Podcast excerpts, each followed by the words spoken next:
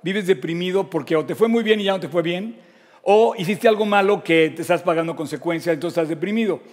Ahora, de la ansiedad más bien estás referido hacia el futuro, porque si, si tienes ansiedad, estás pensando en qué va a pasar mañana, entonces vives ansioso. A lo mejor tienes miedo del futuro. Pero si vives en tu realidad presente, la realidad es la salud y bueno, esa salud finalmente es sin duda tu realidad y tu salvación y tu realidad de hoy con Cristo. Entonces, no sé qué va a pasar mañana, pero yo sé que hoy Dios cuida de mí seguramente va a cuidar de mí mañana.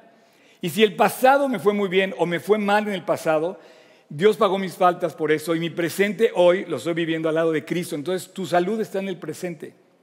Lo vamos a ver hoy en el caso de Job. A Job le fue como en feria, decimos que, pero Dios metió a Job en ese problema. O sea, Dios permitió que le pasara a Job eso. Entonces, el ir al, el ir al reloj de Dios es como ir con el doctor y de repente el, el reloj te va diciendo es que estás viviendo en el pasado, entonces vives deprimido, o estás viviendo en el futuro, entonces vives ansioso. Pero tienes que vivir tu realidad en el presente y tu realidad presente se puede volver muy hermosa al lado de Cristo. La verdad, eh, como te decía al principio, dejar de confiar en el amor de Dios es pecado. ¿Por qué? Porque Dios, si algo hizo, fue mostrarnos su amor.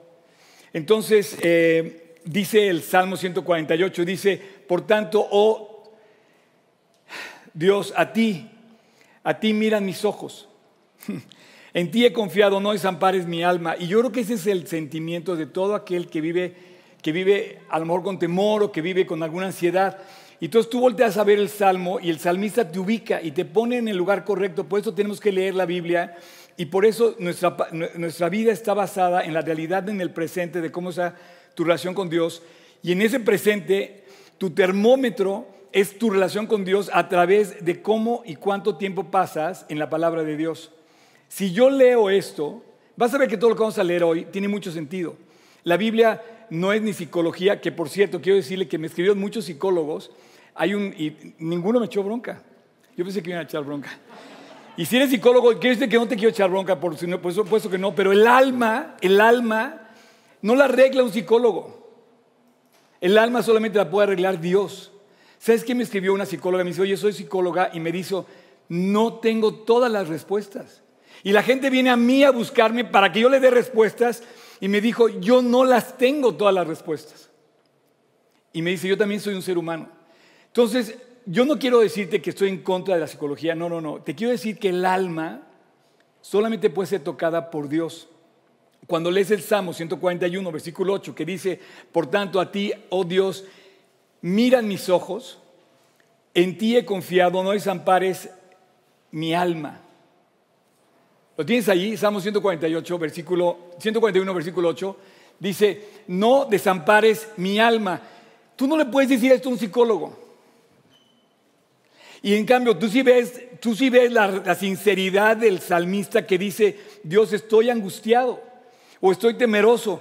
Y dice, pero a ti vuelvo mis ojos. Entonces, la Biblia te ubica. Y quiero decirte que, quiero aclarar una cosa rapidísima de lo de la, semana pasada. Yo decía que mis noches de insomnio se han vuelto las noches más heroicas de mi vida. ¿Por qué? Porque en mis noches de insomnio, cuando yo no puedo dormir, porque a mí también pasa eso, ¿eh? no creas que como, no creas que yo no tengo problemas. Tony decía ahorita hace rato, decía, oigan, ¿quién no vive en este mundo y tiene problemas? Entonces, si tú eres igual que yo, seguramente tienes problemas. O has tenido problemas o vas a tener problemas. Entonces, en algún momento de tu vida tú tienes una cita con la ansiedad, con el temor o con la depresión o con la soledad. Entonces, dice Dios, oye, cuando tengas eso, ubícate. Y la Biblia te dice que vayas a la Biblia. Y la Biblia te dice que vayas a Dios. Y la Biblia te da la salida y la medicina en tu presente. No en el pasado, no en el futuro, sino en el presente tenemos que buscar a Dios. Y quiero decirte esto. Yo les decía la semana pasada, y no quiero dar un tip equivocado. Yo a veces cuando no puedo dormir, eh, uso la Biblia audible. Y hay una razón. A mí, o sea, si no prendo la luz completamente, no puedo leer el libro. Pero si prendo la luz completamente ya no puedo dormir porque automáticamente la luz pues hace que no te puedas dormir. Son las 3 de la mañana, te quieres dormir y quieres prender la luz, tú ya no puedes porque ya tu cuerpo ya lo sacaste de onda. Tampoco puedo prender el celular porque el celular también me molesta. Todo lo que hago es prendo la Biblia, lo dejo programada para tres capítulos, cuatro capítulos nada más, y la dejo audible apagada para que la luz no me moleste y yo me quedo meditando en lo que estoy leyendo. Si no me duermo, me sigo, meditando, pero si me quedo dormido, no creas que voy a decir, ah, ya leí cuatro capítulos. No, no, no. No, soy lo suficientemente honesto para decir, oye, me quedé dormido en este capítulo, voy a volver a repetir esta parte. Pero no creas que esto es una fórmula, es una forma en la que yo eh, enfrento mis noches de insomnio. Hay veces que me quedo dormido, hay veces que de plano no puedo dormir. Y no me afano, ni me angustio, ni me pasa nada, me levanto, le doy gracias a Dios porque puedo despertar, aunque sean las 6 de la mañana, y me pongo de plano ya a estudiar la Biblia o a leer la Biblia, ya me dedico completamente a eso. No me pongo a ver una serie, no, no, no. En la noche le doy gracias a Dios, me permite meditar, es cuando tú estás solo contigo. Nadie te molesta, no te entran mensajes, no te, no distraen. Es, me, me, estoy dando cuenta que al predicar yo este tema, creo yo que las noches de insomnio y tus momentos de soledad pueden ser los más hermosos de tu vida, porque es cuando tú realmente encuentras a Dios. Entonces yo quiero aclarar que no es que escuche cosas y que por osmosis piensa que Dios me va... ¿Saben lo que es la osmosis? No? Finalmente la, el, osmosis estaba viendo cómo los líquidos se, se, permean de un lado al otro a través de una membrana, no sé qué tanto. No, no, no, cuando tú lees tienes que entenderlo. Cuando tú lees tienes que tener tu palabra, perdón, tu conciencia metida en la palabra de Dios y ser consciente de lo que estás leyendo. De esa manera eh, nos lavamos y aprendemos en la palabra. Por eso mismo, eh, la, la la relación de la Biblia con respecto a nuestra condición. Tenemos que llenarnos de la palabra. Automáticamente, si tú estás angustiado o te estás deprimido, te puedo decir, sin, temor a equivocarme, que no estás leyendo tu Biblia. Porque cuando tú empiezas a leer la Biblia, encuentras las respuestas. Vas encontrando que Dios te habla. Poco a poco vas metiéndote en eso. Y yo te decía que, el problema con la soledad con la depresión y con la ansiedad es que tú le das mucha autoridad a tus emociones y no le das autoridad a la palabra de Dios. Hay muchas personas que le dan mucha autoridad al alcohol y a las drogas y piensan que tomando se olvidan. Hay muchos memes que dicen, el otro día estaba viendo un meme que se me hizo muy chistoso, pero dentro de su chiste se me hizo pues, que refleja la total y absoluta ignorancia del mundo incrédulo. La famosa, la famosa no, no, me acuerdo bien el, meme, pero eh, que dice que, que, las penas pues no se arreglan, pero se te olvidan cuando tomas, ¿no? Pues la, la ridiculez más grande del mundo. Y quien diga que por tomarte un tequila te vas a olvidar del problema, pues lo estás haciendo más grande simplemente. Pero qué increíble que la gente le dé más autoridad a una copa que a la palabra. Y cuando tú estás acudiendo a tomar, le estás dando más autoridad a esa copa que a tomar la Biblia. Y hay mucha gente que le da autoridad a, las drogas, a no sé, a los medicamentos, a no sé, a muchas cosas que yo no creo que, que esté mal. Algunos medicamentos obviamente no son malos, obviamente no. No quiero entrar en esa polémica, pero algunos sí pensamos que, por ejemplo, la vacuna. Mucha gente dice, no, ya estoy vacunado, ya la hice. No, te vas a morir igual. No, o sea, todos vamos a morir aunque estemos vacunados. Finalmente, un día un día nos va, el mismísimo Lázaro murió y había sido resucitado por Jesús y el mismísimo Lázaro. Entonces, la vacuna no te salva, la vacuna te va a ayudar para pasar por el COVID, pero la vacuna no te salva eternamente. Tú tienes que estar preparado para eso. Y pensamos que eso es lo que queremos, como que arreglar el problema con la, con la vacuna, pero no. Eh, bueno, eh, vimos el primer punto, el primer punto que se me hace muy padre porque vamos a ver cinco puntos y yo quiero terminar hoy, espero, eh, espero poder lograrlo. Cinco puntos que para mí nos enseña los, momentos de soledad, de depresión y ansiedad que son muy buenos. El primero lo vimos la semana pasada, lo vimos que era que cuando tú pasas por la ansiedad o la depresión, te reflejas como eres realmente.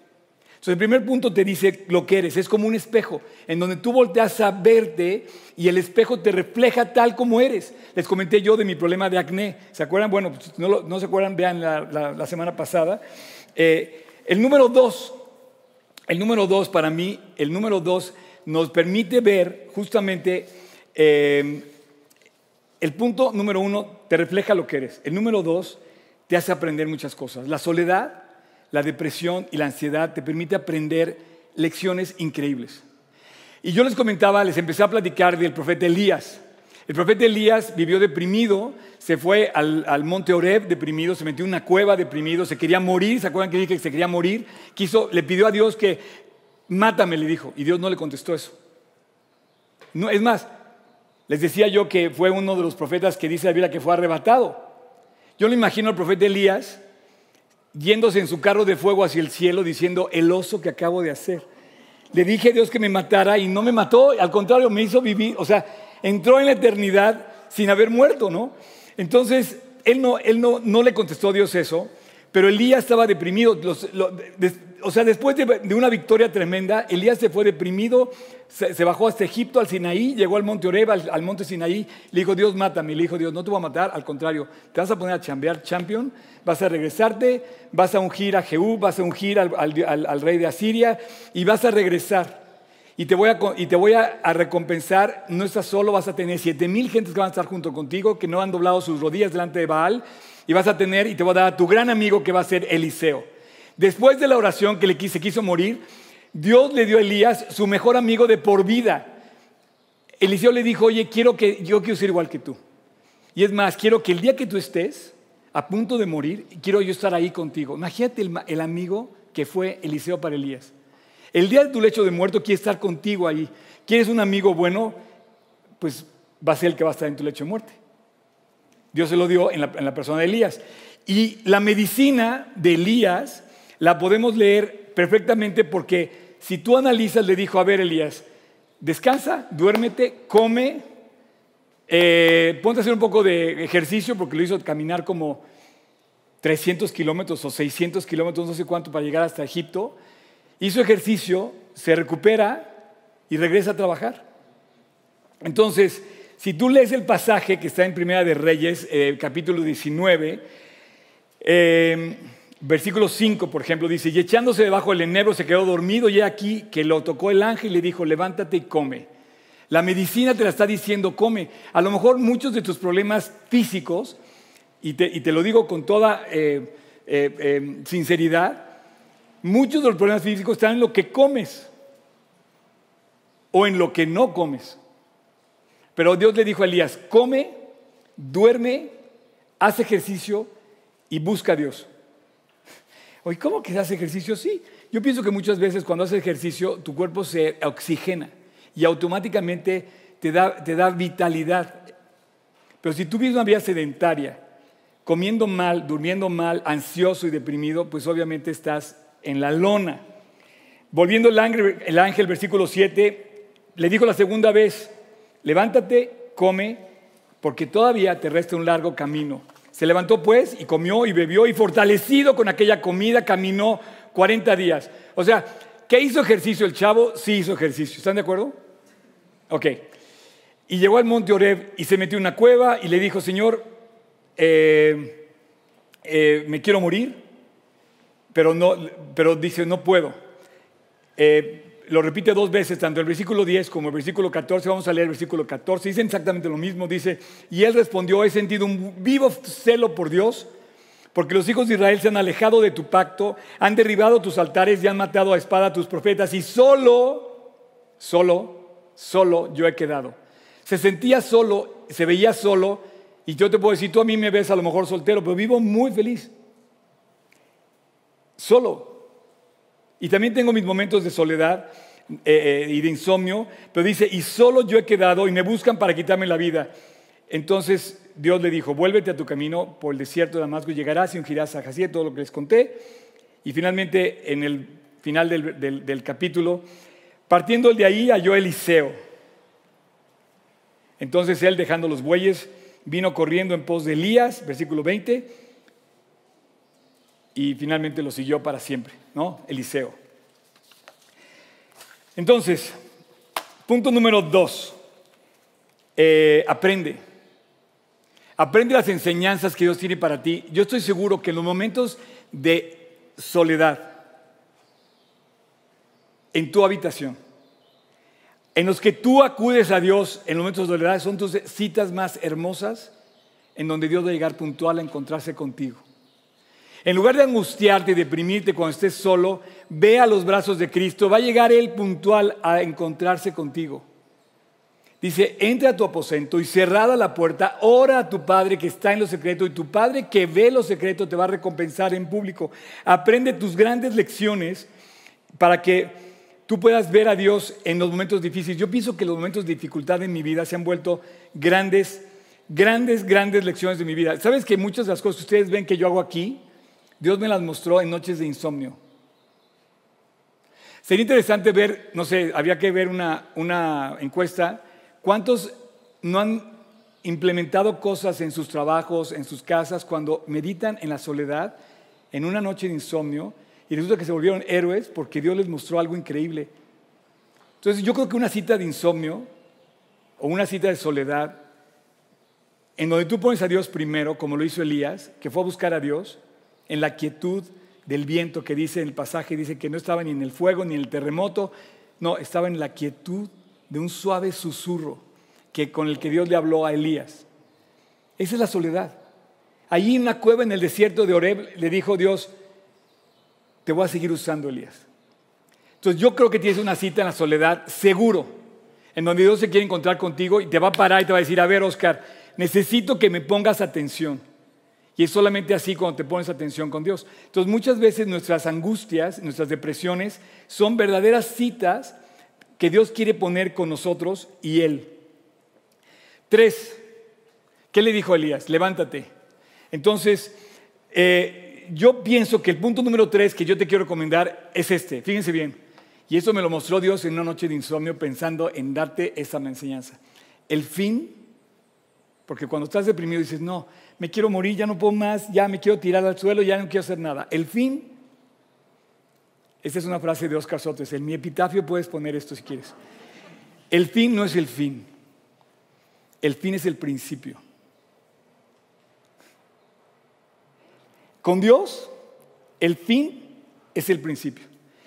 Abraham estaba acabado a los 100 años y estaba por empezar el plan de Dios. Lázaro estaba muerto y empezó a vivir. Eh, Elías que se quería morir y fue cuando tuvo su, más grande impacto que fue en el ministerio de su discípulo fiel y amado que fue Eliseo. Y el caso que te quiero poner en Lucas 5, si quieres poner por favor Lucas 5, es el famoso momento en el que Pedro es llamado a ser pescador de hombres.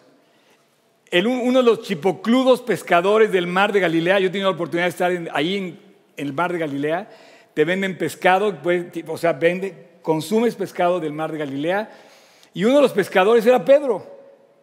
Pedro, su hermano y sus amigos y todos los que son llamados a los discípulos y todo. Y el día que Dios llamó a Pedro, Pedro pensaba que era su fin.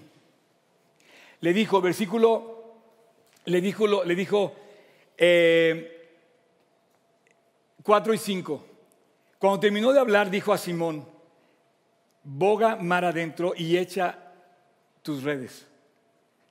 Entonces este cuate, que era un experto pescador, le dice, Señor, maestro, toda la noche hemos pescado, hemos trabajado toda la noche y no hemos pescado nada.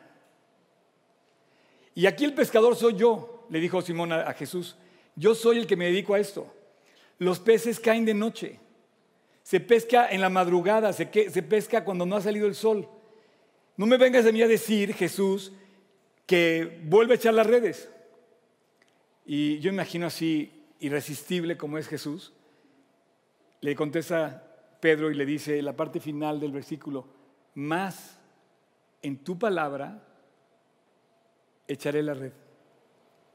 Esa es la diferencia de la vida del, del, cuate deprimido o del cuate en el final.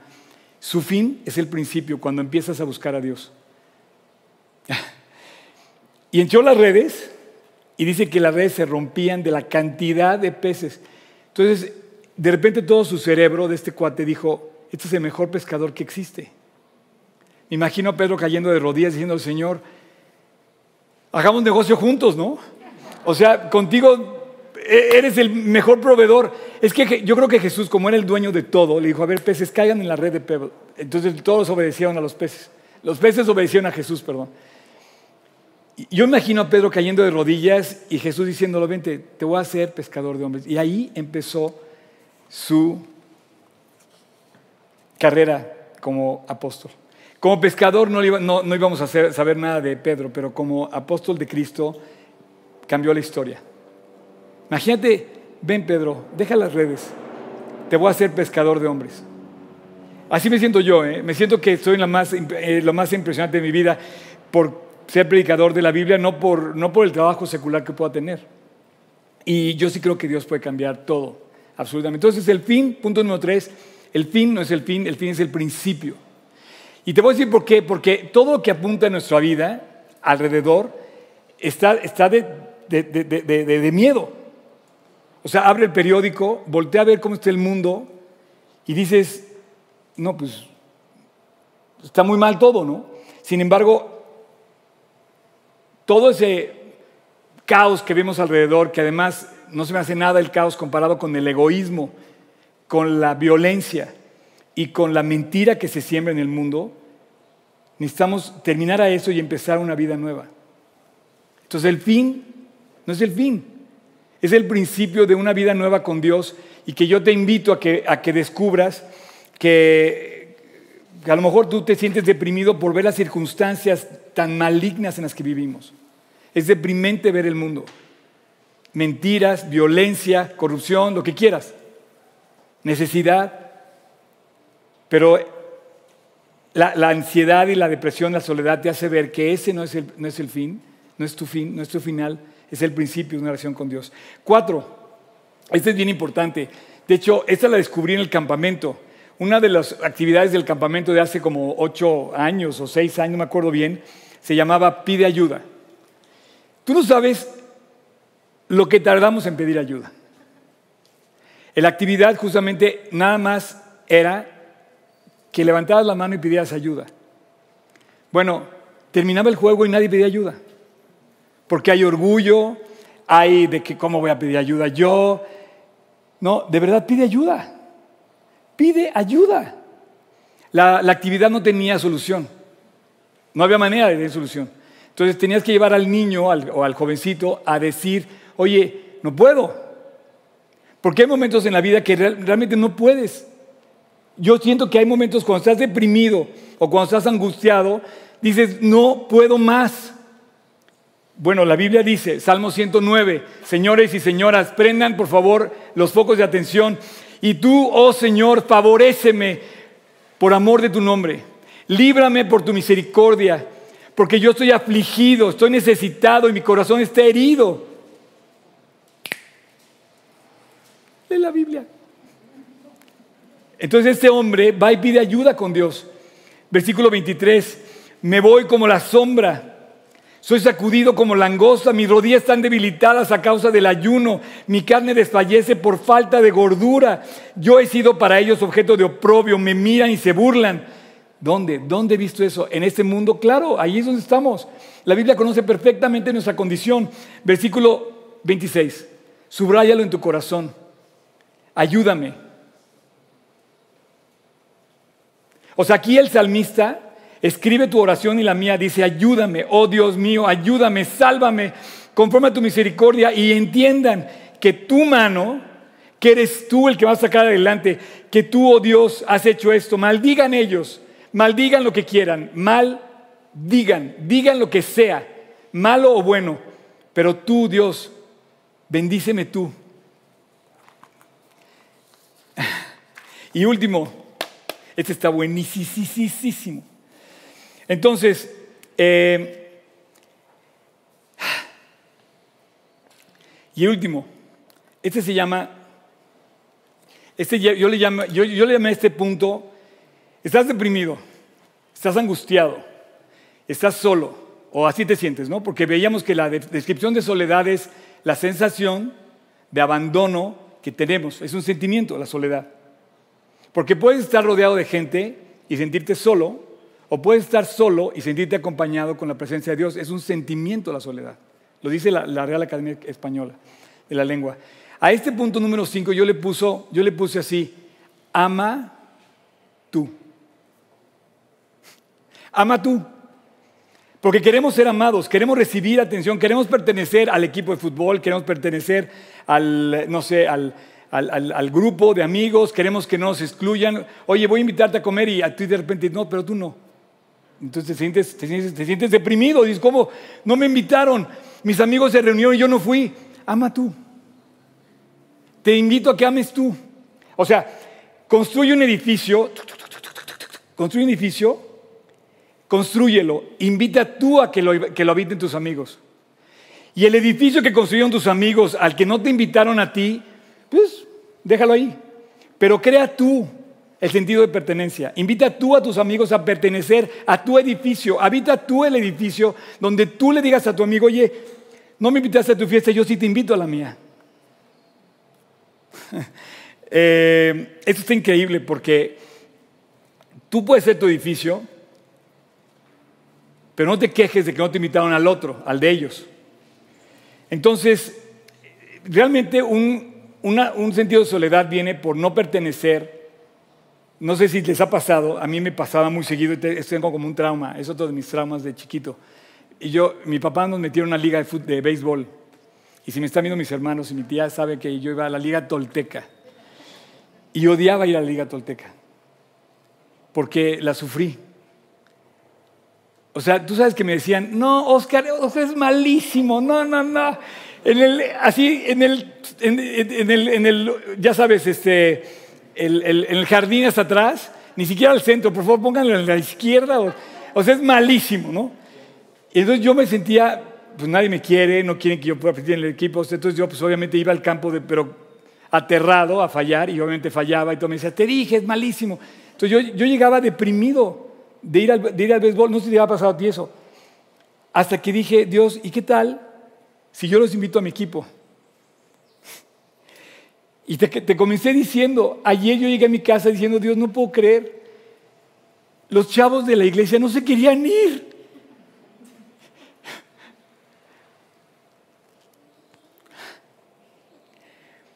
O sea, te lo digo en serio.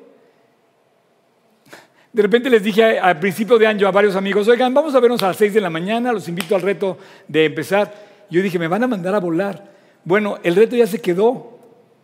6 de la mañana, por lo menos, yo sé que tú no te has levantado, Champ, pero yo, sé que tú vendrías.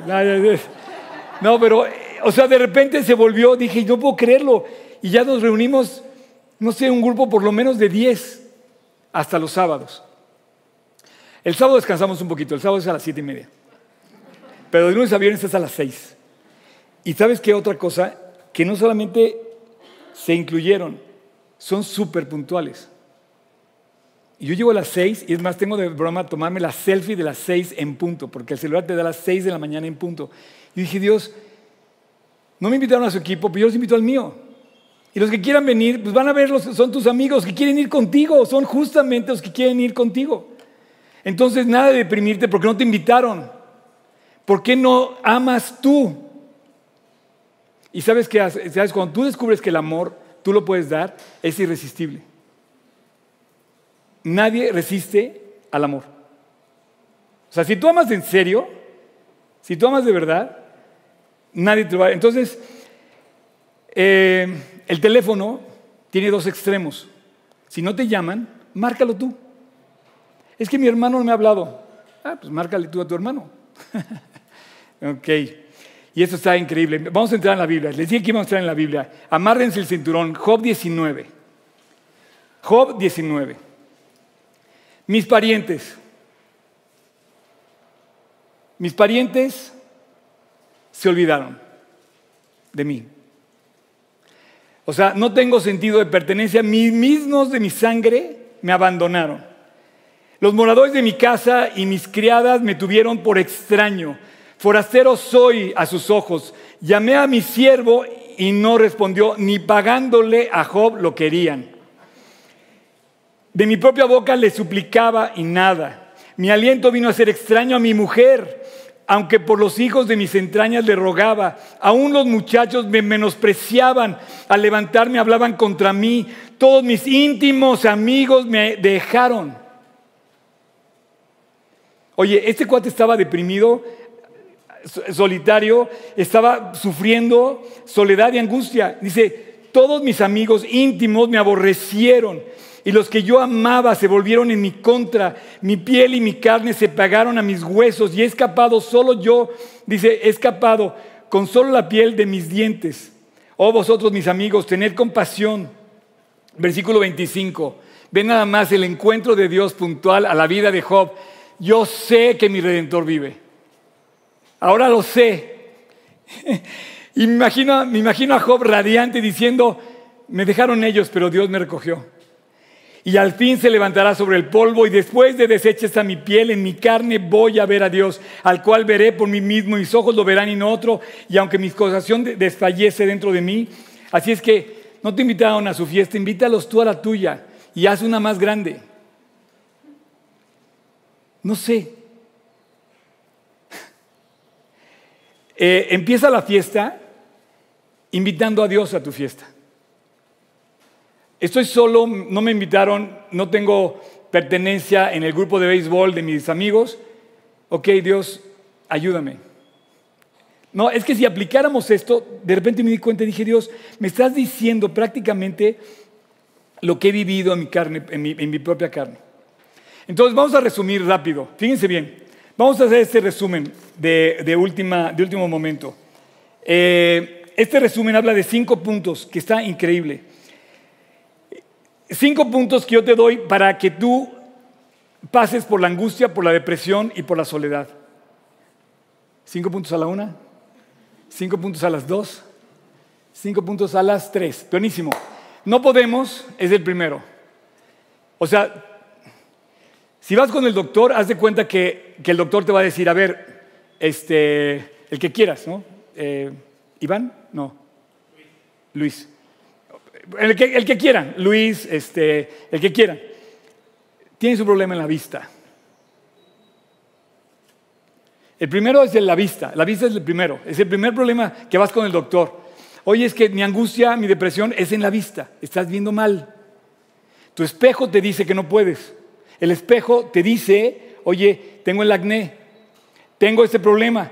Bueno, no puedes, ok, no puedes, entonces ese es tu primer momento de dificultad. Vas con doctor y dices, es que, es que no puedo. Señor, no puedo. Y entonces ya vienes sabiendo el diagnóstico que el doctor te dice. No sé si la, referencia me explico. El segundo, aprende la lección. Quiere decir que cuando tú aprendes, esos ojos y esos oídos los, usas para poner atención. Y vas a, yo, yo, yo, yo me paso al siguiente eh, sentido de, físico. Los ojos te hacen ver mal el espejo. Pero cuando llegas con el doctor y te dice aprende, es porque estás poniendo atención a lo que te dice la Biblia. Entonces aprendes. En tus momentos de dificultad aprendes. Aprendes cosas increíbles. Eh, tres, el fin no es el fin, el fin es el principio.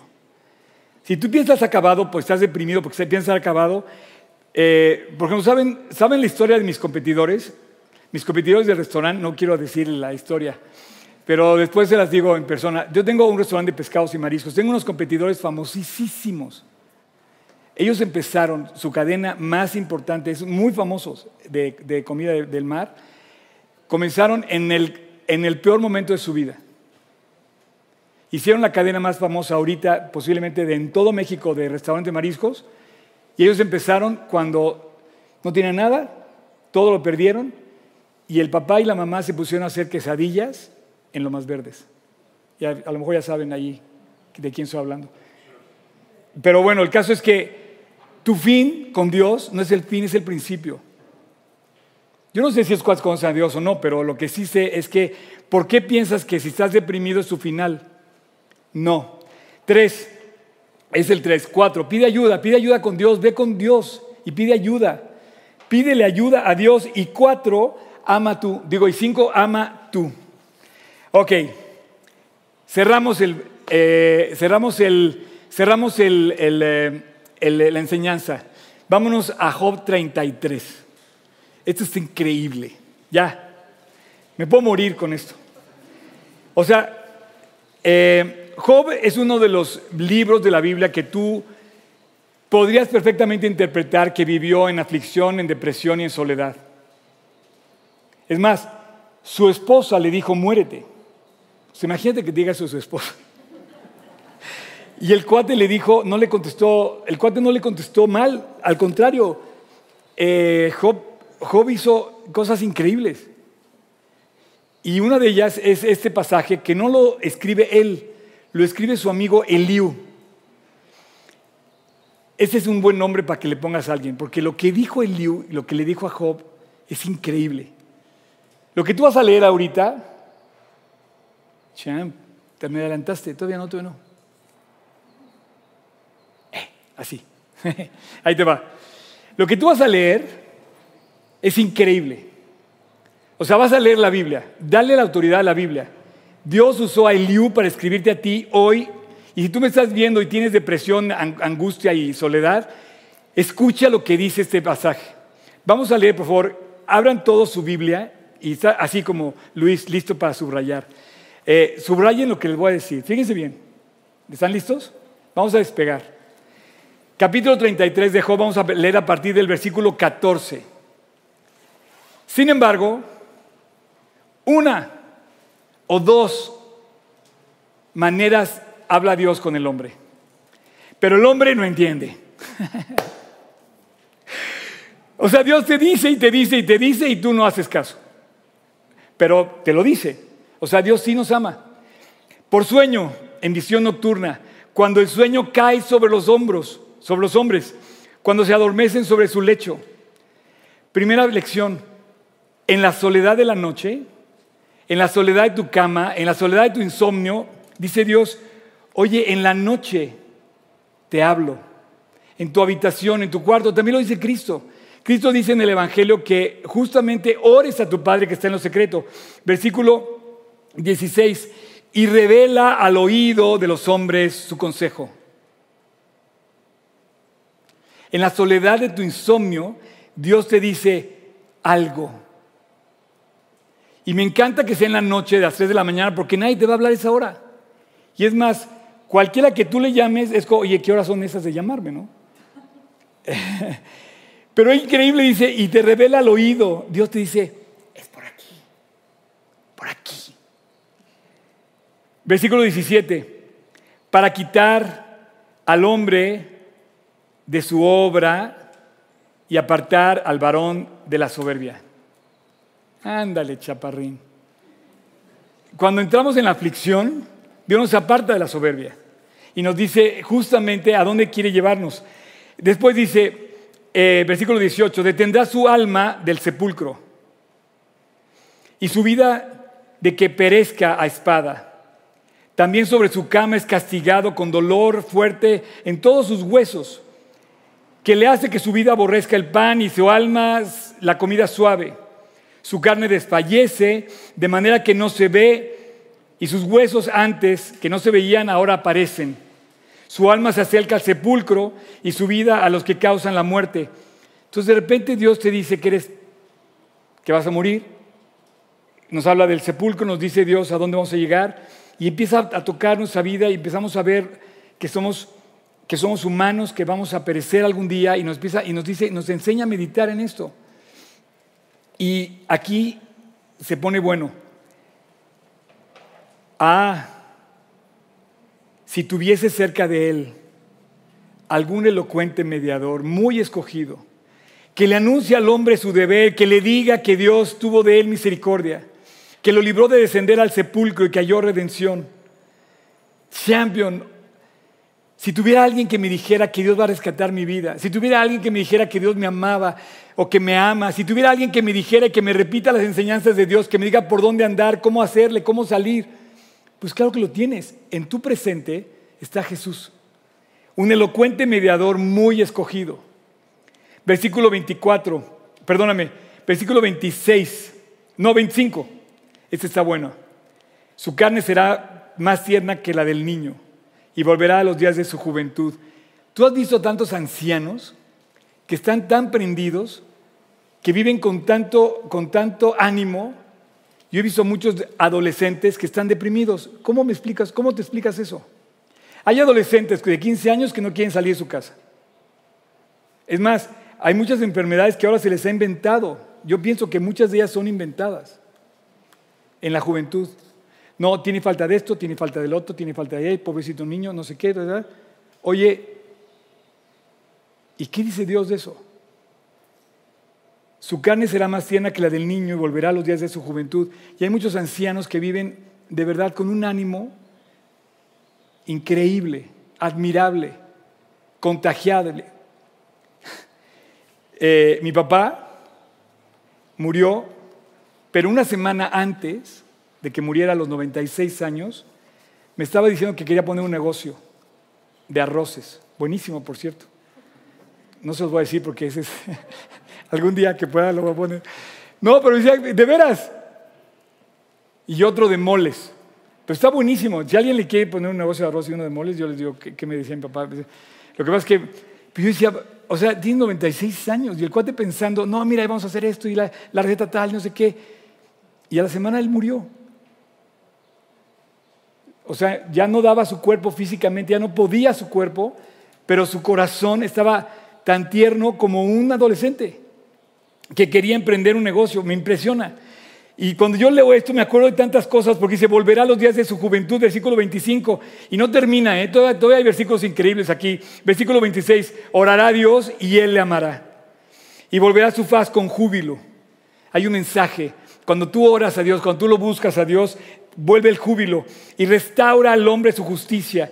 Él mira sobre los hombres y el que dijere pequé y pervertí lo recto y no me ha aprovechado, bueno, en ese momento Dios te dice que tienes redención, que puedes buscar a Dios, que tienes arreglo, que Dios redimirá, versículo 28, su alma para que no pase al sepulcro y su vida se verá en luz. He aquí, todas estas cosas hace Dios dos o tres veces con el hombre para apartar su alma del sepulcro y para iluminar su vida a la luz de los vivientes. Ok, Dios lo dice, Dios tiene la medicina es en tu presente. Eh, Pat, ¿puedes venir? En algún momento ahí está Pat. Eh, ¿Qué hablan? Champion, ya. Salgan.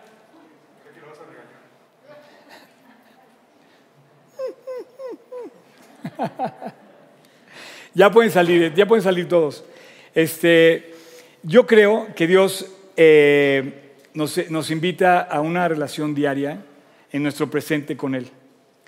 Eh, si tú estás deprimido o estás ansioso o te sientes solo, yo te quiero pedir que tú como un semáforo de advertencia vayas con Dios y sientas el, eh, en qué momento estás en tu condición con Él. Yo, quiero pedirte que entiendas que Dios está buscando y que muchas veces los momentos difíciles de la vida son verdaderas citas con Dios, sublimes, donde Dios va a llegar contigo a rescatarte. Eh, yo te pido que entiendas tres cosas. Uno, que Dios existe. Dos, que Dios te ama. Y tres, que Dios tiene algo bueno para ti. Puedes estar deprimido, puedes estar ansioso, por favor no, no olvides que Dios te ama, que Dios es real, que Dios existe y que Dios tiene algo bueno. Y te lo dice dos o tres veces. Según lo que dice Job, dice que lo habla dos o tres veces. Así es que eh,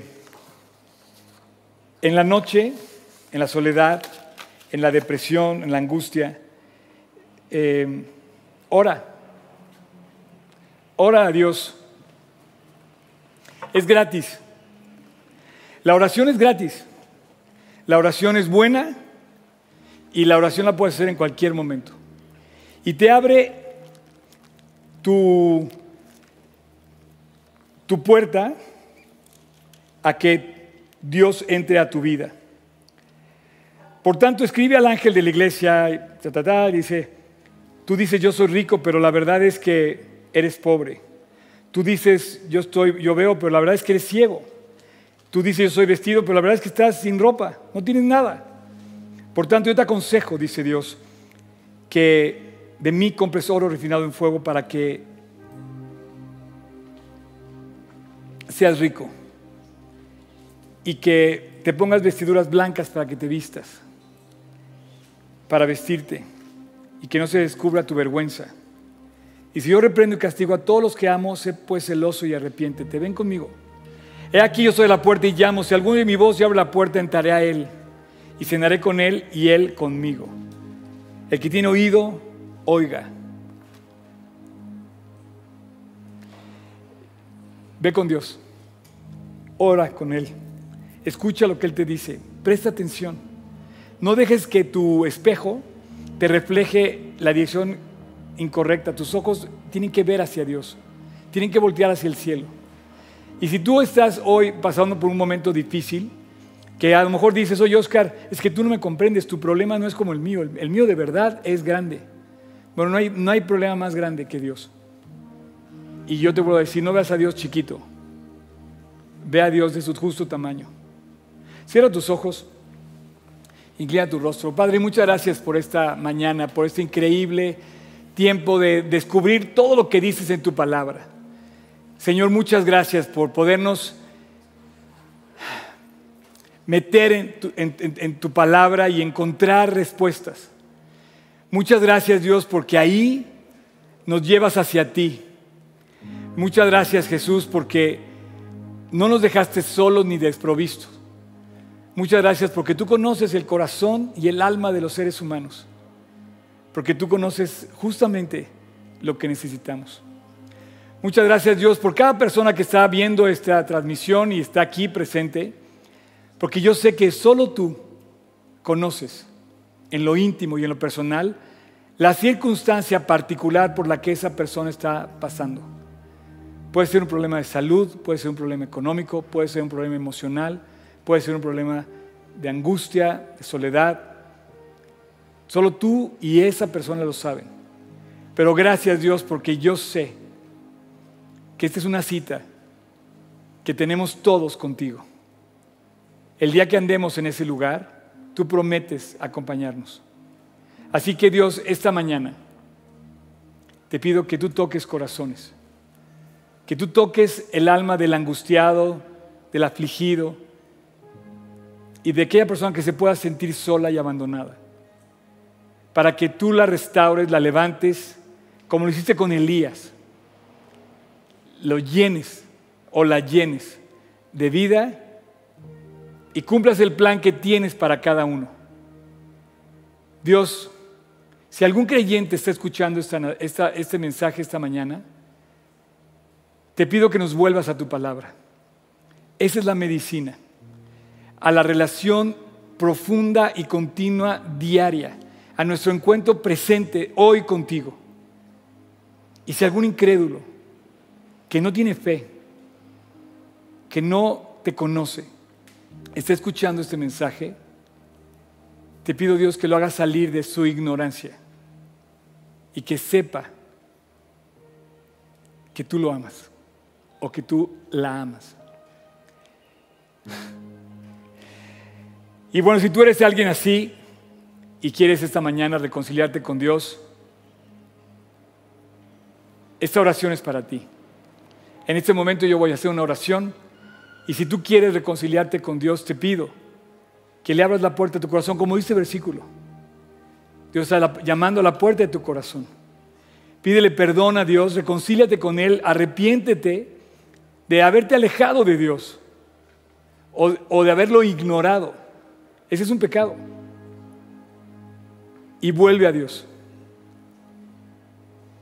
Y a través de esta oración, abre la puerta de tu corazón a Él. Y dile a Dios con estas palabras, Señor Jesús, te invito a mi corazón.